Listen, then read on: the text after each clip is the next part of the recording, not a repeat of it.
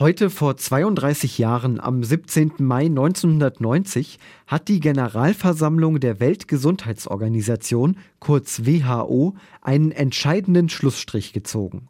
Sie hat nämlich beschlossen, dass Homosexualität von nun an nicht mehr als psychische Krankheit verstanden wird. Und weil dieses Ereignis für viele Menschen eine große Bedeutung hat, ist der 17. Mai nun der internationale Tag gegen Homophobie.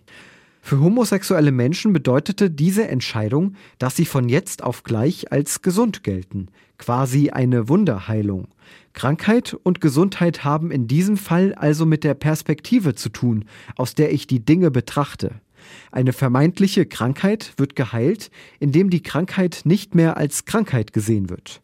Eine sehr einfache Lösung, um etwas aus der Welt zu schaffen. Bei dem Beschluss der WHO ging es nicht darum, eine einfache Lösung zu finden. Und natürlich lässt sich die Idee nicht auf alles übertragen. Echte Krankheiten verschwinden nicht, nur weil sie per Beschluss abgeschafft werden. Menschen werden nicht dadurch gesund, dass sie für gesund erklärt werden. Es ging bei dem Beschluss um viel mehr. Es ging um das Ende der Homophobie und einen gesellschaftlichen Entwicklungsprozess, der bis heute andauert. Manchmal braucht es so einen Anstoß, um etwas Großes zu bewegen und so die Gesellschaft zu verändern. Wenn ich das auf meinen Alltag übertrage, dann gehe ich anders durch meinen Tag. Dann möchte ich aufmerksam sein für die Dinge, die ich bisher im übertragenen Sinn als Krankheit verstanden habe.